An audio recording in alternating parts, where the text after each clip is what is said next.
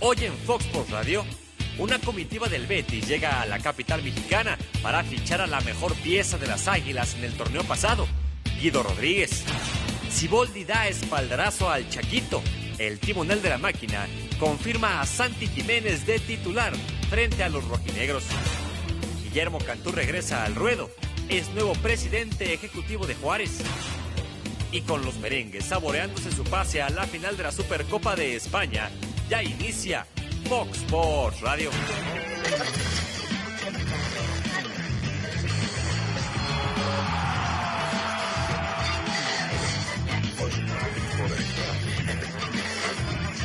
Fox Sports Radio. En principio es completar una posición que identificamos como un punto de mejora y llevamos tiempo siguiendo a Guido y pensamos que es la persona idónea para desempeñar esta posición. Vamos a esperar a ver cómo son las posiciones del América. Con el jugador en principio tenemos una buena, una buena situación y yo espero que todo se dé bien en los próximos días. Las relaciones con el América son bastante buenas, a mi punto de vista, y las intenciones que tenemos es buscar un punto de encuentro que sea satisfactorio para las tres partes. Vamos a, tener una secuencia de reuniones que esperemos que lleven a buen fin la contratación. Salió una, una noticia en México de un supuesto interés creo que del América, eh, por, por ti.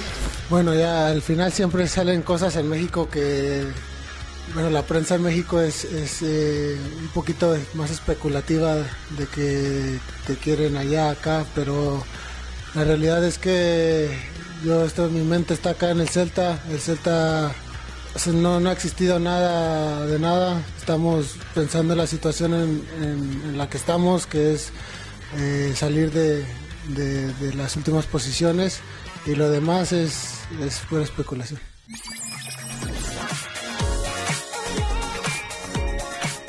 Bueno, pues la directiva del Betis ya está en México para llevarse a Guido al mejor jugador del América.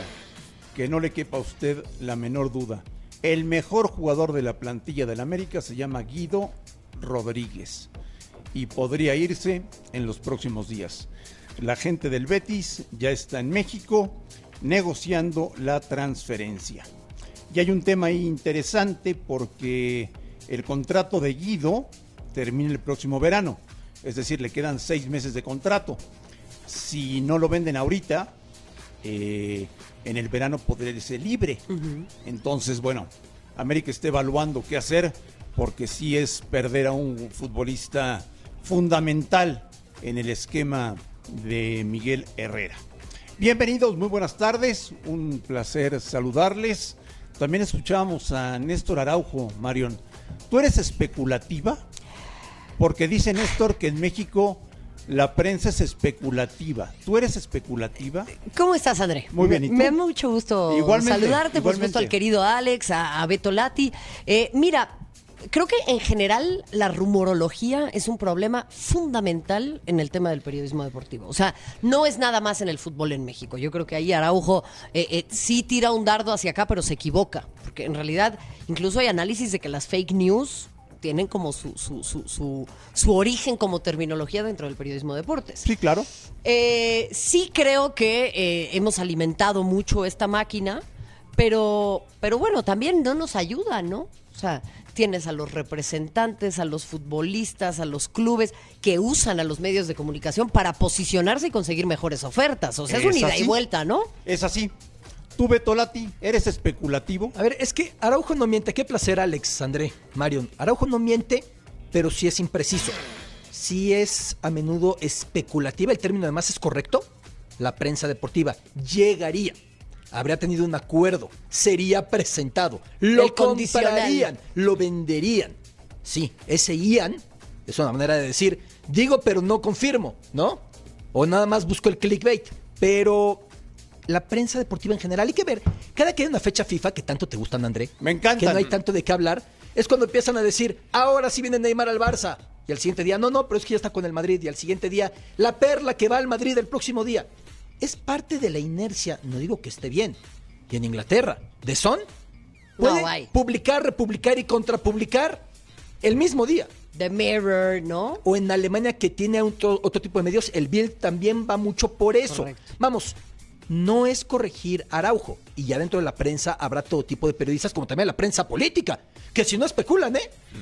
El que va a caer, el que no va a caer, el que quitaron, el que se peleó, el que no se peleó. Que si la guerra, que si no la bueno, Bueno, ayer todos especulábamos, ¿no? Todos. Pero fue verdad, lamentablemente. Pero lo que viene después. Ah, esa es otra cosa, sí. Cada analista decía ya por hecho. ¿Tú eres especulativo, Alejandro Blanco? Buenas tardes, André Marín. Buenas tardes, ¿cómo a, a, Mario Naveto, que nos ha visto. Feliz año para ustedes. ¿Especulativo, como dice Araujo?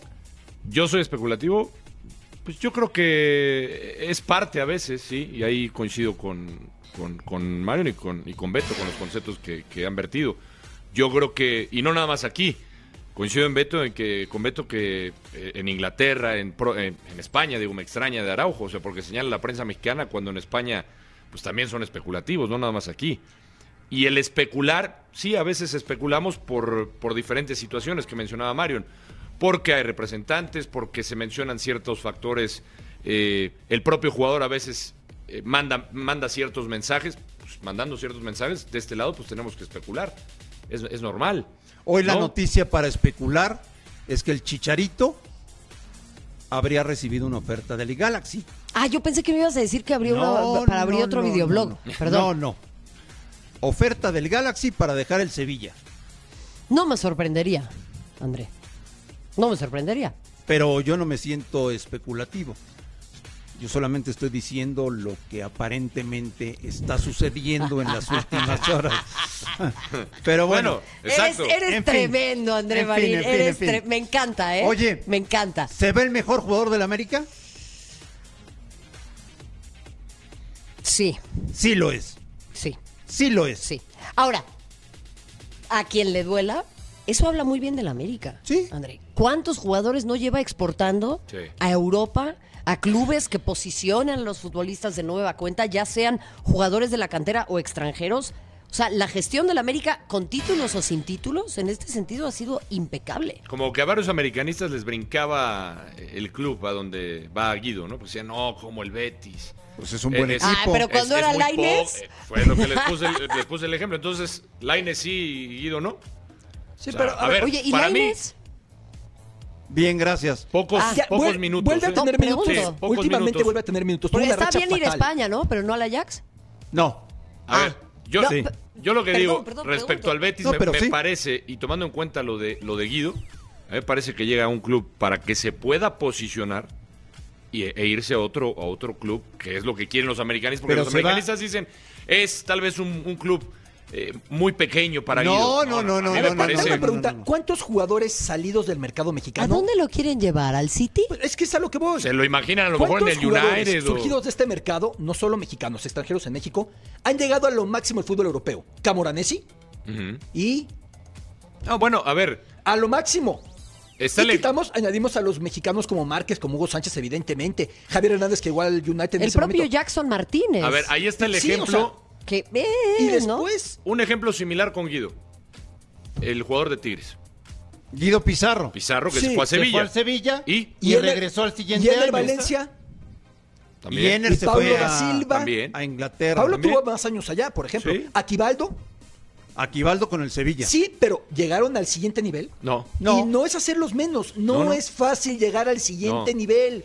Nos encantaría que todos se fueran al Madrid, a la Juventus, al Inter. Pues sí, pero. Pero no es fácil salir de esta liga también.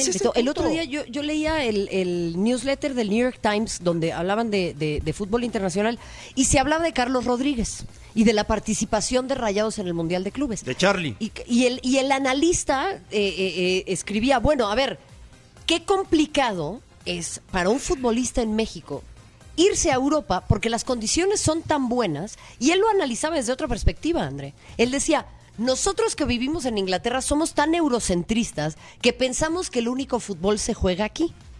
Y pueden haber ligas que sean lo suficientemente interesantes como para conservar a sus jugadores.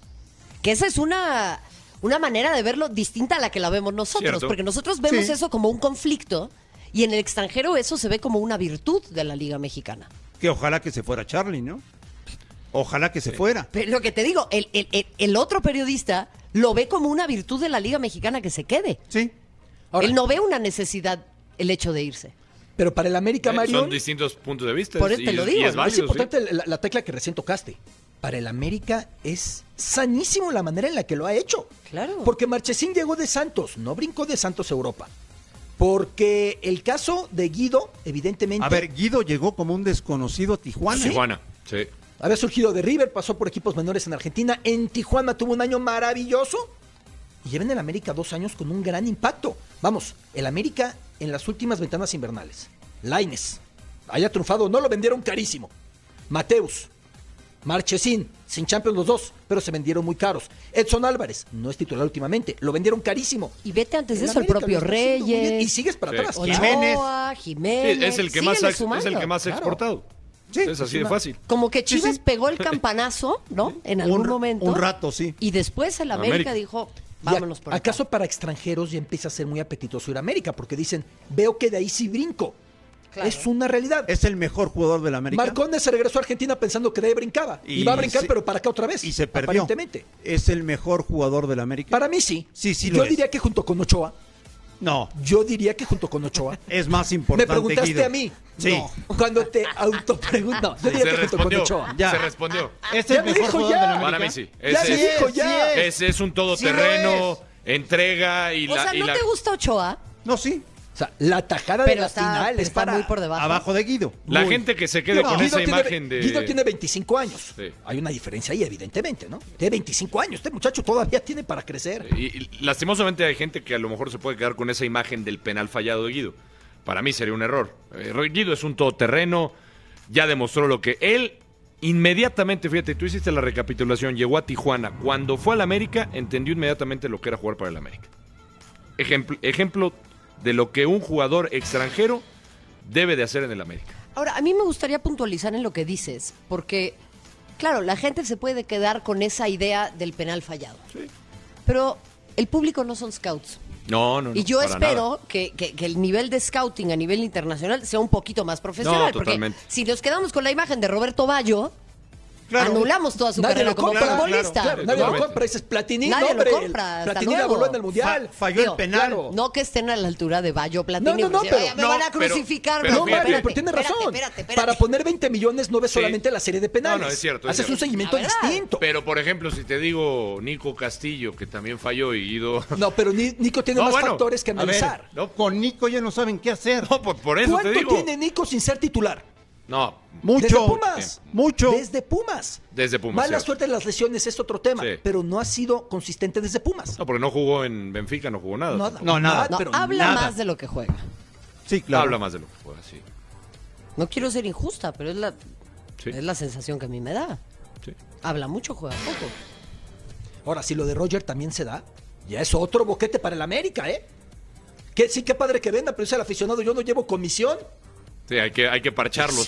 Hay que parchar los huecos. Y, Y pero les es el, queda pero es el poco tiempo, América. ¿eh? Nah, o sea, si eso le pasa a Puebla, le pasa a León, no, o sea, ok, no Ah. quiero comparar a Puebla con León, pero equipos que no tienen el tamaño, la infraestructura, el, el presupuesto que tiene Sí. la América, dices, uh, pobres, ¿no? Y le quedan tres semanas de mercado europeo, poquito más todavía. Tres semanas. El América tiene que desembolsar.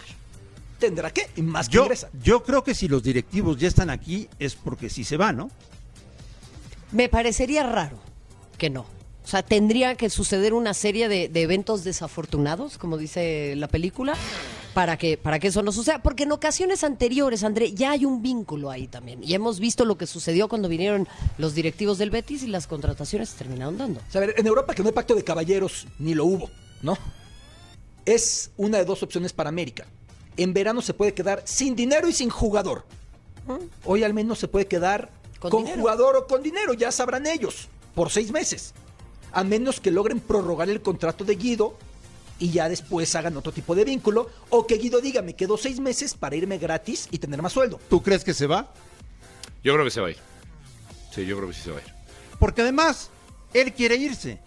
Sí, pues es el... La palabra del jugador cuenta, ¿no? Y lo hemos hablado un montón de veces. No hay nada peor que tener a un futbolista en un plantel A la cuando fuerza. no se quiere. Sí, Acuérdate, claro. A ver, otra vez, debida proporción guardada. Acuérdate de lo de Coutinho con el Liverpool. Sí.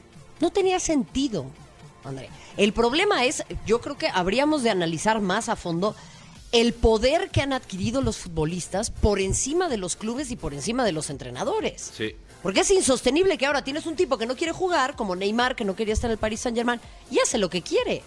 cuando está obligado contractualmente a presentarse a entrenar, a cumplir con sus obligaciones. De acuerdo. Y no lo hace. De acuerdo. Entonces, dadas las circunstancias, al margen de, de- de culpar a Guido por esta situación o no, ¿para qué quieres un tipo que no quiere estar? Sí, Bueno, yo- pues yo- la, la yo gente del Betis ya está aquí, Alex. Está aquí y digo, estamos viendo lo, lo que se especula del precio, lo que puede costar, porque decían, no, es que tiene que costar más que Laines. Escuché yo varias veces, yo, yo no estaba de acuerdo. ¿Por qué? A ver, porque regresamos al tema, si ese ha sido el mejor jugador del América, si este ya está aprobado.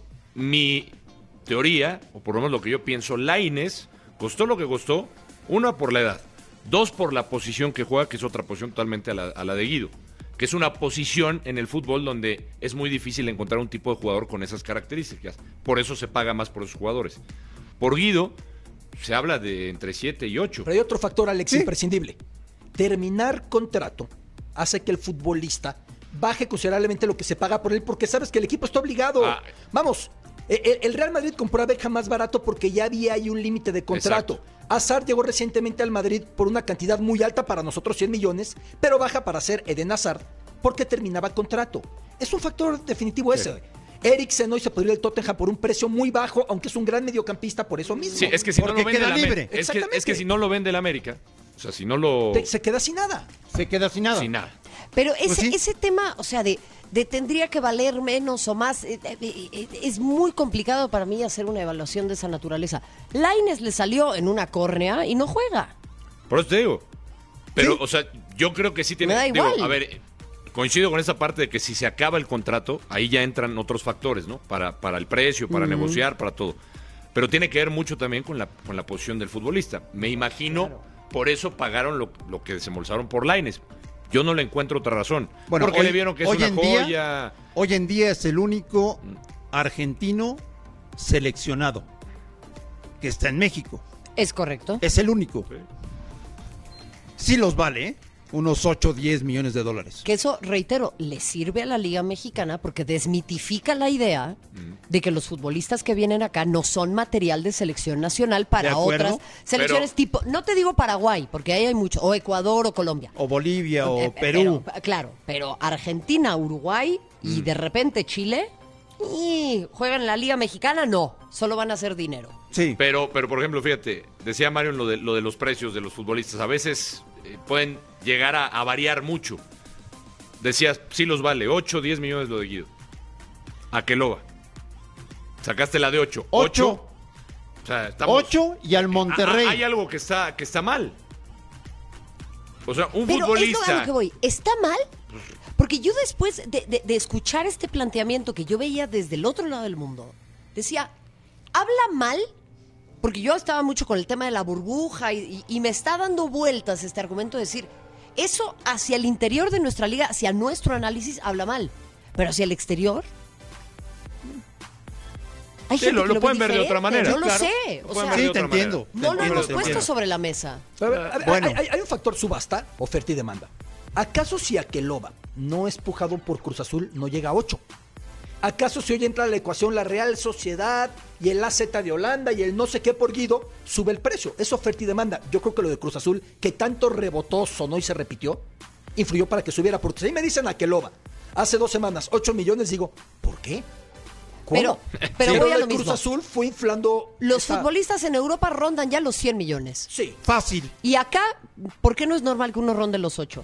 No es normal que nadie ronde ese Ah, precio. no, bueno, por ni principio. dos. Oigan, ¿y Cruz Azul? Bien, gracias, ¿no? Ahí estuvo Viendo. David Pa- Espinosa. Cruz Azul sigue pensando en reforzarse de cara al clausura 2020. Robert Dante Siboldi es muy claro en cuanto a las cualidades que debería tener el jugador que llegue a reforzar esta institución y también habla sobre el respaldo a Santiago Jiménez, quien sería el delantero titular en la jornada 1 de este torneo. Estamos buscando al jugador que esté bien físicamente, que esté en ritmo, porque en el momento que se baja del avión, si es que viene de afuera, tiene que dar resultados. Si es extranjero, tiene que ser seleccionado nacional. Y si no es seleccionado nacional, tiene que ser el mejor de su liga. Está en pleno desarrollo, en pleno aprendizaje, en plena formación, le toca y creo que está preparado. Aquí no se trata de debutar, porque es, es- parece que, eh, no se quiere eh, proyectar a jugadores, no, hay que buscar el momento idóneo. A veces se genera, a veces llega, y, este, creo que a, a Santi le llega en un momento donde él está preparado. Por supuesto, y estamos también nosotros preparados a la, posibilidad de que pueda cometer errores como todos los jugadores en todas las posiciones. Adrián Aldrete, Yoshimar Yotun, Sebastián Jurado y también Milton Caraglio son las ausencias por lesión. Igor Lichnowsky ya cuenta con el alta médica, pero es complicado que pueda tener participación en este primer minuto luego del tiempo que estuvo fuera de actividad. Reportó para Fox Sports, David Espinosa. Juega el hijo del Chaco. Sí, muy buenas noticias. Digo, a ver, escuchando el discurso de, de, Ciboldi, en donde habla de que está preparado, que es el momento justo para, para, para Santi, me da, me da, gusto. Digo, eh, esto no parecía eh, verse reflejado con técnicos anteriores, que lo tenían ahí y que poco lo utilizaban, porque, porque lo tapaban, ¿no? Pero si no fuera por la lesión de Caraglio, no jugaría. Entonces, ojalá que lo que está diciendo, porque está diciendo que llega el momento justo, pero tú agregas algo importante, la, lesión de un goleador como, como Caraglio.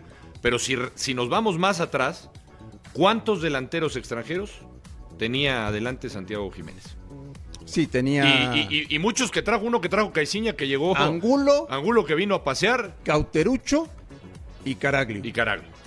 Entonces, la, ojalá que ahora sí le tengan la confianza al canterano, al mexicano, porque la cantera de Cruzul está, perdida. por su ausencia. Perdida. a ver, las grandes generaciones de la cantera en México, pensemos Pumas 91, pensemos Atlas después con la Volpe y pensemos varias más, no fueron debutando por obligatoriedad de decir, en la torre se lesionaron tres, se fueron cuatro, suspendieron a dos, sino porque la naturaleza del proyecto era ese, ¿no? Van surgiendo y los pongo. Aquí no es la naturaleza, si lo fuera no sería pues Como dice su hashtag, ¿no? El de Cruz forma, forma de vida o forma, algo así dice su, su hashtag. Me tienen bloqueada. Una, forma de vida. Me poco, Marión? me tienen ¿Te tienen bloqueada? Me bloqueada a todo el mundo. Sí. Tú pon cualquier cosa y ya bloqueado. ¿En serio? Este, claro, amigo. Pero lo que, lo que, lo que, lo que te quiero decir con el, con el tema de Cruz Azul y, y con todas estas situaciones es hay una ausencia de voluntad institucional. O sea, ¿para qué un chavo como el Chaquito se consolide o cualquier otro futbolista, dejemos al lado que es el caso particular del Chaquito, especialmente en una institución como Cruz Azul, tiene que haber una voluntad de decir, vamos a acompañar al muchacho. Si se equivoca, venga, dale, a lo que sigue. Sí, claro. O le das dos o tres o cuatro partidos para que el chavo vaya agarrando la onda, pero no lo puedes juzgar por 90 minutos, André. Tenía ofertas de otros equipos y Cruz Azul dijo no sale. y luego. Pues a ver cómo responde en la cancha. Su primer chance el próximo sábado contra el Atlas de Guadalajara. Los rojinegros del Atlas se declaran listos para medirse a la máquina celeste del Cruz Azul este próximo sábado en la fecha 1 del torneo. Habló en conferencia de prensa el técnico Leandro Cufré, quien se va a reencontrar con un viejo conocido Robert Dante Siboldi, con quien coincidió en el título del Clausura 2018 con Santos Laguna. Eh, va a ser un partido, lo sabemos muy bien, que los primeros partidos son de mucha intensidad. Seguramente va a haber, eh, obviamente, desorden, porque los primeros partidos, hasta que uno encuentra el ritmo y encuentra eh, la dinámica justa, el equilibrio, los partidos, los primeros partidos por, por, por, estadística, digámoslo así, nunca fueron de los mejores, ¿no? A medida como vaya pasando el campeonato, se va adquiriendo una mejor eh, forma física y futbolística, entonces uno va creciendo a nivel equipo. De todas las personas aprendo, eh, de todas las personas que me tocaron de cerca, aprendo lo bueno y lo malo para no repetirlo. Sí. El jugador no disponible para este compromiso es Mauricio Cuero, quien tendrá que cumplir con un partido de suspensión. Reporto para Fox Radio, Natalia León.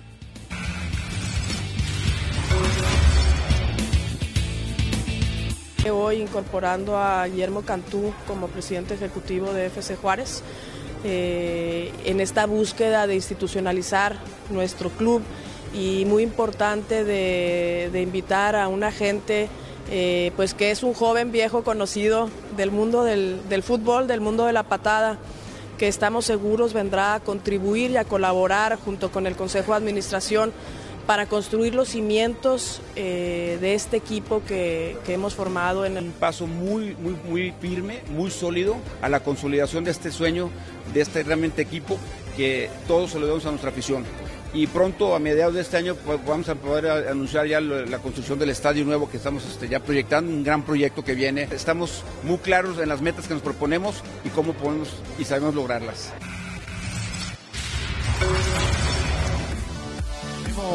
Memo, Memo Cantú regresa al fútbol y nos tiene sorpresas en vivo desde Ciudad Juárez, el equipo que visita a Chivas en la fecha 1, el señor Gustavo Mendoza. Gus, un abrazo, ¿cómo estás? Abrazo de regreso, André, para ti, para Mario, para Alberto, para Alex. Qué placer saludarlos desde Ciudad Juárez, una tierra que conoce muy bien a quien hoy ha sido presentado como presidente ejecutivo de Bravos de Ciudad Juárez. Y es evidente, Memo, agradecerte que nos regales estos minutos, pues la pregunta que no puedo dejar de hacerte, ¿no? Eh, insisto, antes que nada, gracias. Y luego ya viene el ataque, ya sabes que conmigo siempre es así. ¿Qué te llevó a dejar tu descanso, tu tiempo para arreglar los problemas personales que estás o estabas arreglando, por lo cual saliste de la federación, a tomar la decisión de venir de presidente ejecutivo a Juárez? Sí, bueno, mira, es un tema que, abarca varias cosas.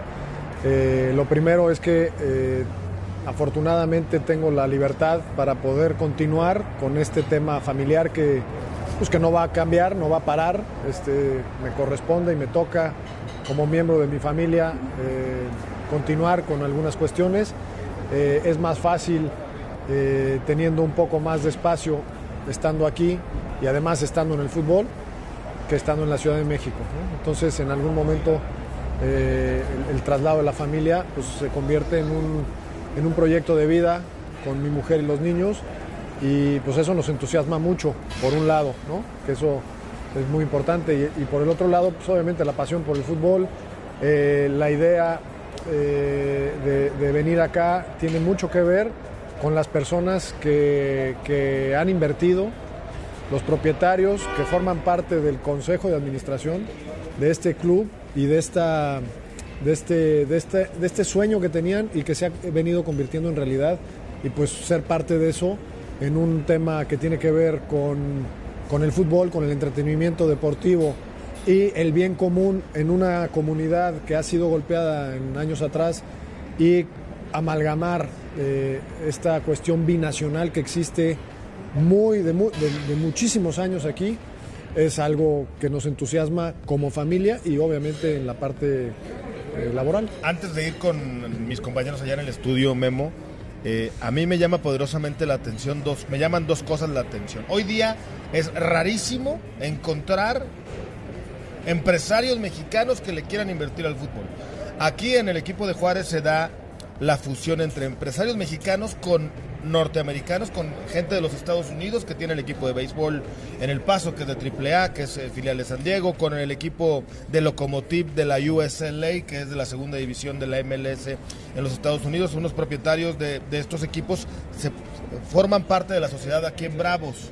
Me llama la atención que afortunadamente otras familias, tanto mexicanas y norteamericanas de los Estados Unidos, inviertan en el equipo y me llama la atención que tú vengas como presidente ejecutivo y no vengas como socio, como dueño a la institución, ¿o sí?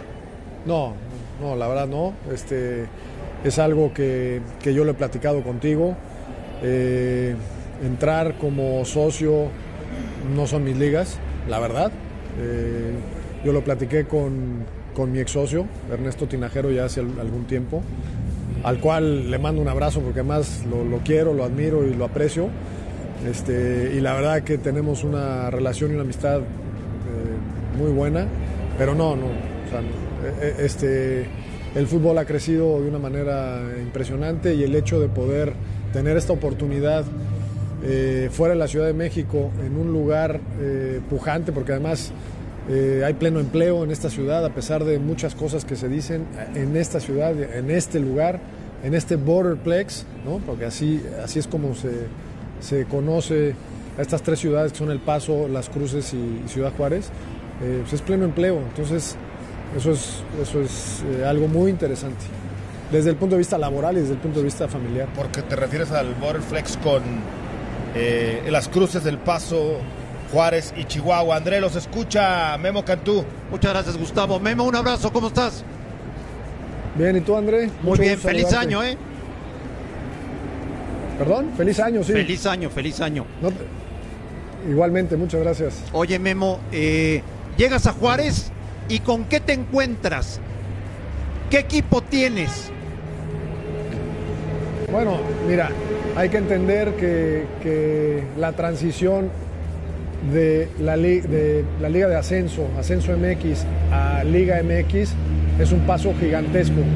Y como se da en el momento en que se da y en los tiempos en los que se da, ha sido un grandísimo esfuerzo que, ha hecho, que han hecho estas cinco familias. Entonces, ¿qué me encuentro? Me encuentro algo eh, que hay que destacar en ese sentido, como te lo comento, y pues con todo por hacer.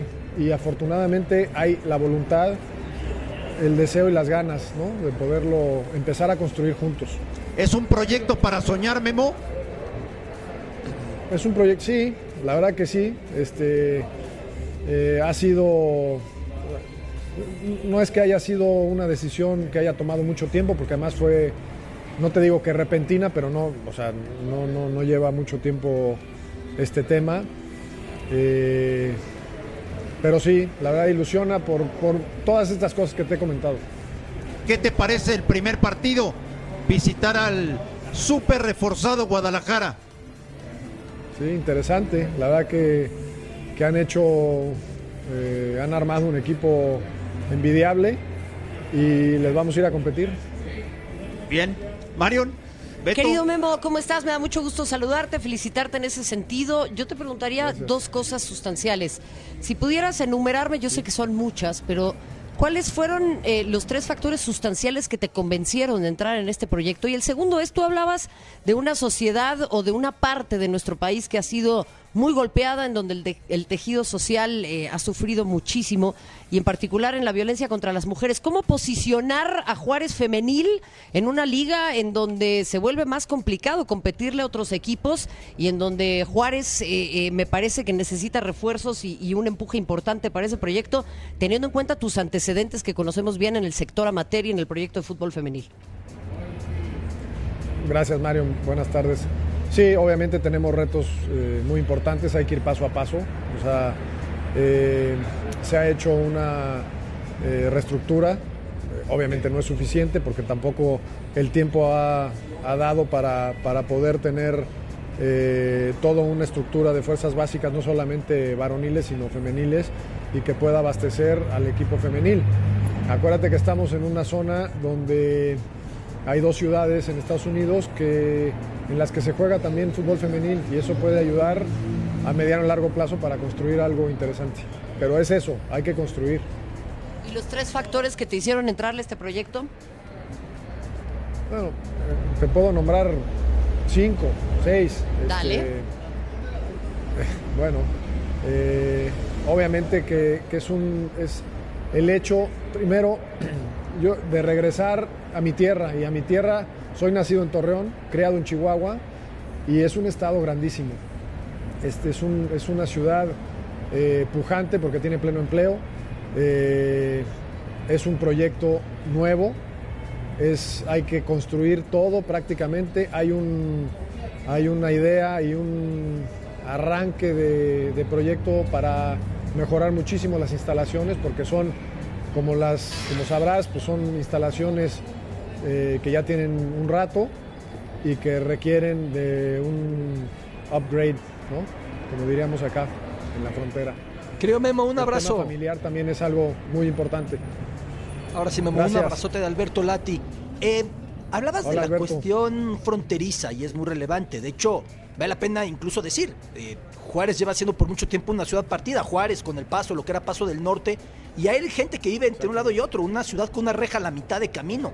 Eh, ¿Tú crees que los intentos de fútbol fronterizo, pensemos en el precedente que hubo en Juárez. Pensemos en lo que intenta Cholos de Tijuana. ¿Han logrado llevar el potencial de un equipo binacional al máximo? ¿O qué tantas más perspectivas debes de crecimiento un equipo que pueda permear hacia, hacia dos naciones, Memo? Bueno, porque además este, creo que eh, nuestros dos países tienen un, intercambio no solamente comercial, sino cultural impresionante. Creo que lo que ha hecho Cholos en Tijuana, muy pegado a San Diego, ha sido formidable. Tiene un estadio eh, padrísimo que han construido eh, en el tiempo y la afición se ha arraigado de una manera padrísima para ellos. Y creo estoy seguro que, podemos eh, hacer algo similar eh, siguiendo su ejemplo. Han hecho algo que, vale la pena destacar y, nosotros queremos hacer lo mismo acá. Memo, ¿cómo estás? Te saluda Alex Blanco, feliz inicio de año, eh, felicidades por este nuevo proyecto. Igualmente Alex, gracias. decía Gustavo y platicaba contigo Gustavo más o menos de, la gente que invierte en este proyecto del equipo de fútbol en Juárez. Yo, yo te preguntaría, con todo lo que ha pasado últimamente eh, en el fútbol de ascenso, ¿crees de verdad que no hay gente interesada en invertir en el fútbol mexicano, tomando en cuenta que hay plazas muy futboleras, muy interesantes, que a lo mejor no han sido tan explotadas? Eh, hay plazas, pero ¿hay gente que quiere invertir en el fútbol mexicano?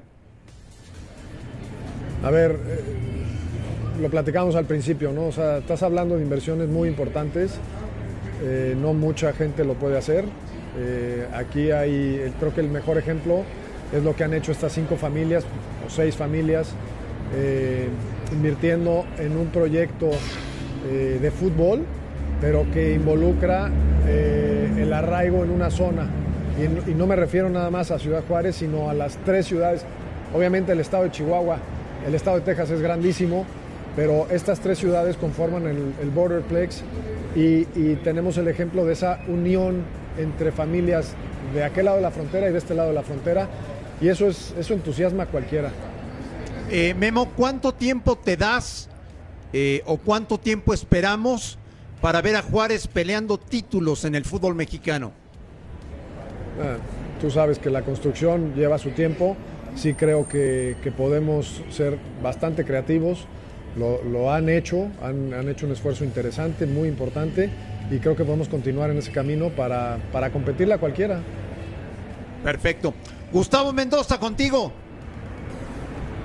Sí, ya nada más para redondear y terminar eh, la plática con Guillermo Cantú, eh, presidente ejecutivo del equipo de Bravos de Juárez. Yo sé que eres un hombre de retos, te conozco hace mucho tiempo.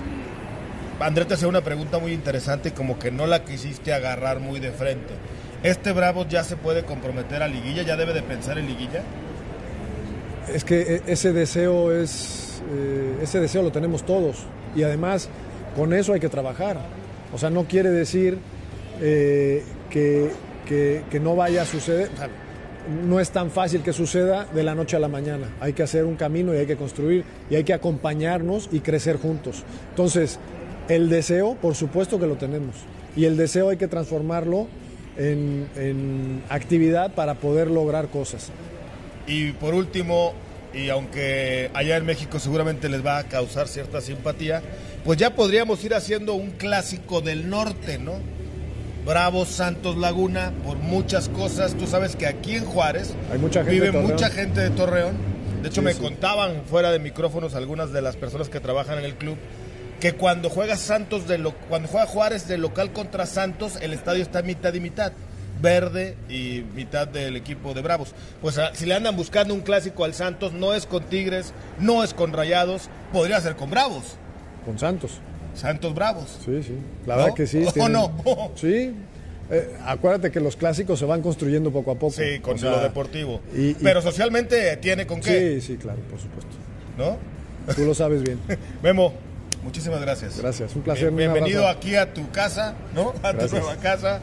Y pronto nos veremos de regreso por allá en la Ciudad de México. Compañero, les mando un abrazo. Un abrazo, Gustavo, y un fuerte abrazo a Memo Cantú, nuevo presidente de los Bravos de Juárez. ¿Qué les parece el regreso de Memo al fútbol mexicano? Es gente que tiene que estar aportando. Sí. Evidentemente.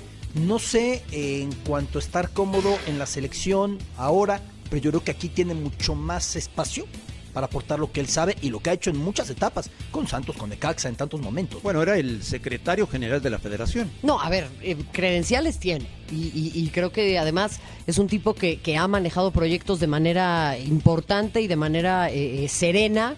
Y bueno, ante la salida de, perdóname, pero ante la salida de Curi, esto es una bendición. Sí, una maravilla. O sea, me parece que esta clase de criterios son los que tienen que aplicar para el fútbol mexicano, independientemente de Cantú o no Cantú. Sí, en Santos le fue muy bien, Alex.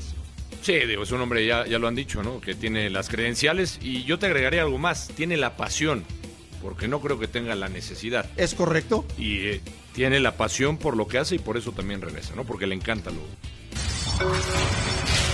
La selección mexicana femenil de fútbol dio a conocer la lista de 22 jugadoras que iniciarán concentración este mismo miércoles de cara al torneo preolímpico de la CONCACAF, que se disputará del 28 de enero al 9 de febrero en territorio estadounidense. En esta convocatoria destaca el llamado de jugadoras que militan en Europa como Kenty Robles del Atlético de Madrid, Kiana Palacios de la Real Sociedad y Cecilia Santiago del PSB. El equipo que dirige Christopher Cuellar trabajará en el CAR hasta el martes 21 de enero. Previo a su debut en el torneo, se dará a conocer la lista definitiva de 20 jugadoras.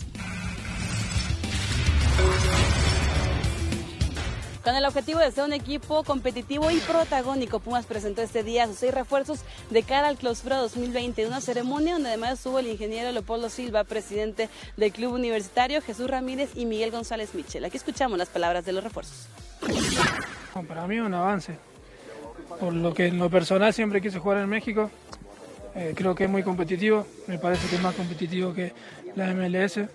Hay muchos equipos con jugadores de mucha jerarquía. Futbolísticamente me doy una oportunidad muy grande. Yo creo que me siento muy bien futbolísticamente mi carrera. Compito con muchos jugadores mejores que la liga de la MLS, entonces este es eso, la verdad, competir y mejorar como jugador. Este era de obligatoria llegar a, la liguilla y en la MLS donde, yo estaba, bien si entramos a liguilla y bien si no entramos, entonces no, no había como ese tipo de, exigencia entonces, este, eso es por algo futbolísticamente, cuando llegas a un equipo grande, te da para que le metas día al día. Si no le das, pues vas fuera, ¿no? Tiene que ver mucho el dinero. La verdad, este, si les dan el dinero que es, yo creo que se van igual a un lugar donde ellos se sientan cómodos. Pumas aún le busca cabida a dos de sus elementos, tanto a Felipe Mora como a Juan Manuel Iturbe, y por el contrario también están buscando una incorporación más, la cual sería en el eje del ataque. Reportó para Fox Sports Radio, Mónica Redondo.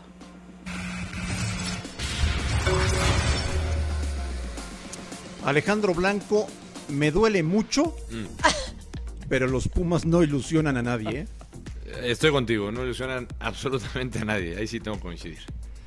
Eh, digo, no sé en dónde habrán visto estos refuerzos, si les habrán echado el ojo a los de la MLS, digo, eh, platiqué con algunas personas que los vieron jugar, hablan bien de estos dos jóvenes, pero pues no, no, yo no veo realmente este, cosas importantes en las contrataciones y sí me preocupa, si hablamos el tema de cantera de Cruz Azul, sí me preocupa lo de la cantera de Pumas, porque ese fue el discurso que nos vendieron los últimos años también.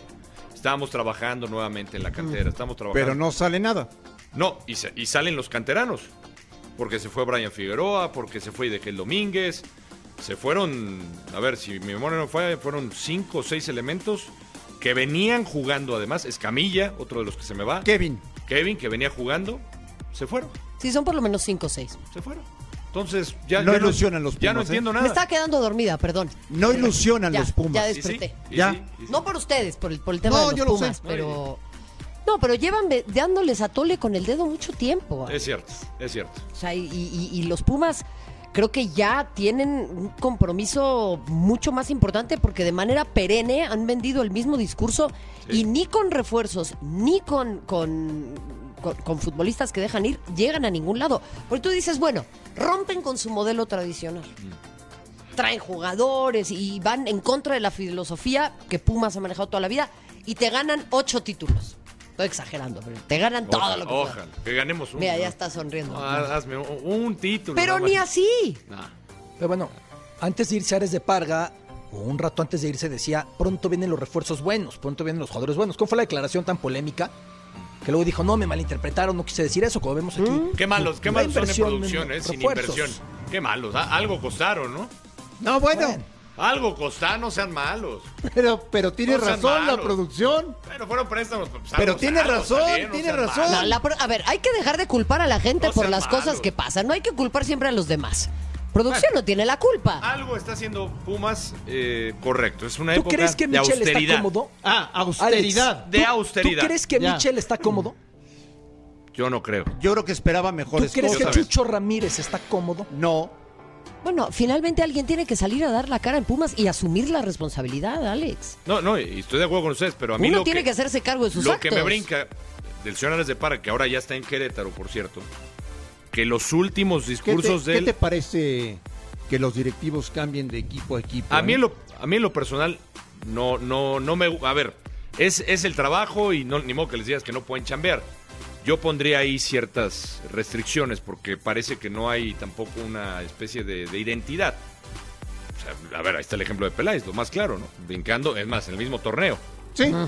Olvídate de Ares, Ares de Parga, por lo menos se, se esperó un poquito a que ya estuviera más este frío. el- Sí, pero lo que tú dices El está bien. No tendría que ser eh, que dependa de la voluntad de la persona. El decir, No. bueno, me espero por una cuestión de decencia o No. de ética profesional, sino que tendría que haber una regla. Una porque regla, ellos ¿no? pactan, pactan su, su- su pacto de caballeros y Todo, todas sus digo, cosas, todo, pero todo. ellos pueden manejarse como Eh, quieren. es que como te dirán, este, te dirán, tienen derecho a trabajar, y sí lo tienen. Pero nadie le está diciendo que no trabajen. Pero que se esperen, no sé, un torneo, no sé. Para seis- no revelar No su, sé. Algo, ¿no? sus Algo. Que secretos. se esperen algo, sí, que se esperen algo. pero a lo es que- mejor estoy, estoy loco, Pero, pero... yo creo que tú les atribuyes mucho, Alex, sus grandes secretos acá de manejar el asunto. O sea, Pero, pero es que te Sí. digo, a ver, ¿qué más Per- da? permíteme, permíteme regresar algo. a ver.